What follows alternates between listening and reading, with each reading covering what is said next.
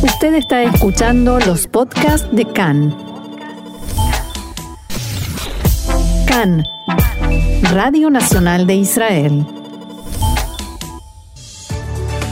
Azul y Blanco plantea la posibilidad de gobernar en minoría y así presionar al Likud para formar un gobierno de unidad. Repudio generalizado a la agresión de soldados a soldados de Tzal por parte de habitantes del asentamiento Itzhar. Cientos de miles de ciudadanos libaneses continúan protestando en las calles y exigen mejoras económicas y un cambio de gobierno.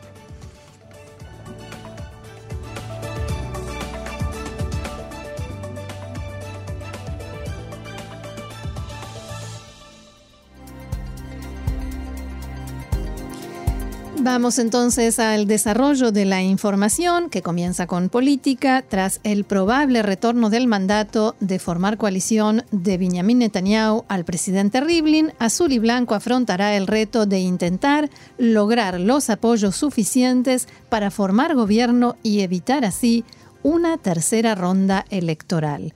Ante los distintos escenarios que baraja la coalición centrista liderada por Benny Gantz, figuras de peso del partido están planteando un posible escenario de un gobierno en minoría, lo que supondría dejar fuera de la coalición a Israel Beiteinu de Avigdor Lieberman como una estrategia de amenaza, dicho esto entre comillas, eh, para finalmente atraer al Likud a la formación de un gobierno de unidad nacional.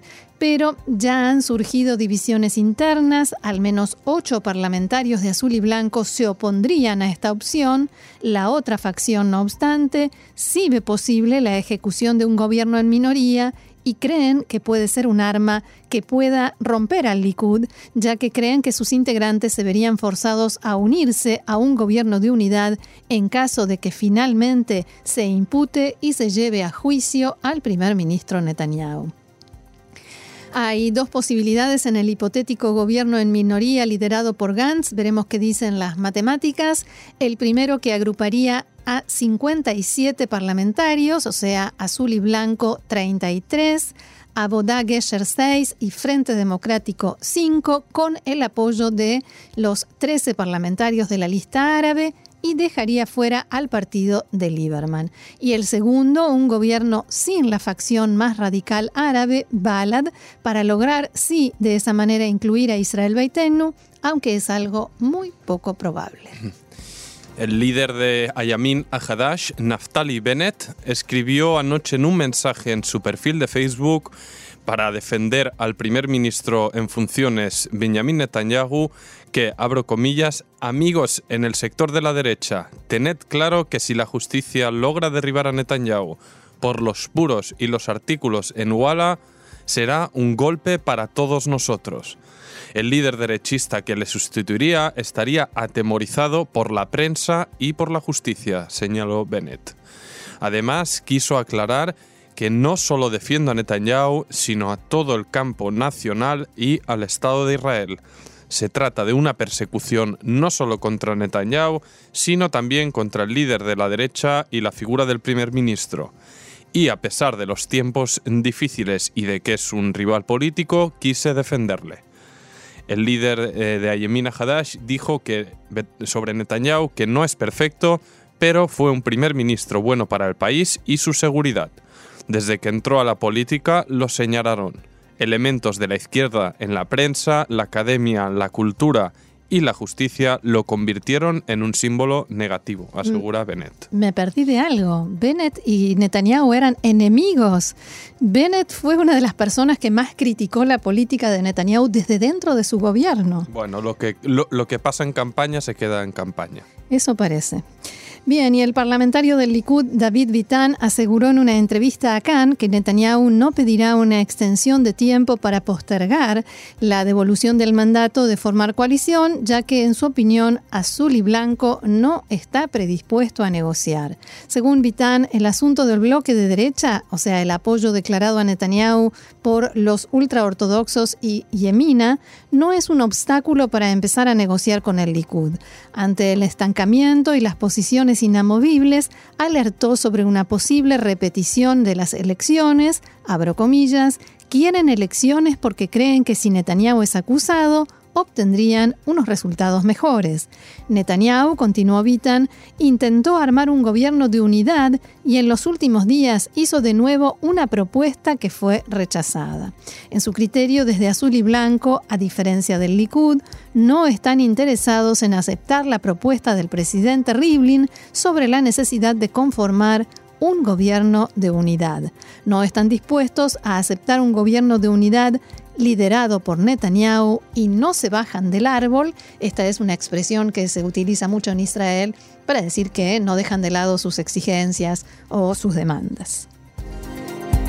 Y continuando aquí en Israel, una noticia de anoche es que un soldado de la brigada Golani resultó herido leve por lanzamientos de piedras registrados durante disturbios con extremistas judíos en los aledaños del asentamiento de Itzar, donde una treintena de jóvenes se enfrentaron a efectivos de Tzal.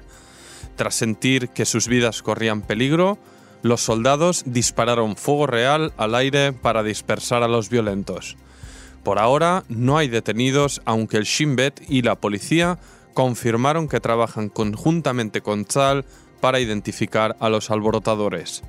El portavoz del ejército comentó que durante la noche se produjeron disturbios de la mano de 30 colonos que lanzaron piedras y pincharon ruedas de jeeps militares. Un soldado fue atendido tras ser golpeado. Las tropas abrieron fuego al aire según las directrices y lograron el objetivo de dispersión. Fruto de los incidentes registrados, el establishment de seguridad anunció esta mañana que desplegará una unidad adicional de MAGAV, la policía fronteriza, en Itzar. Se trata de una unidad que actualmente está desplegada en el cruce Tapuaj en la misma región. El director del Consejo Regional de Samaria, que agrupa a los asentamientos del norte de la margen occidental, comunicó que todos los residentes de Samaria, incluidos los de Itzar, condenamos las agresiones a nuestros queridos soldados. Los culpables llegaron mayoritariamente de fuera del asentamiento. Utilizaremos todos nuestros medios para ahuyentarlos de aquí. El primer ministro Benjamin Netanyahu afirmó, Condeno todo ataque contra soldados de Tzal. No tendremos ninguna paciencia contra quienes rompen la ley y ponen una mano sobre nuestros soldados.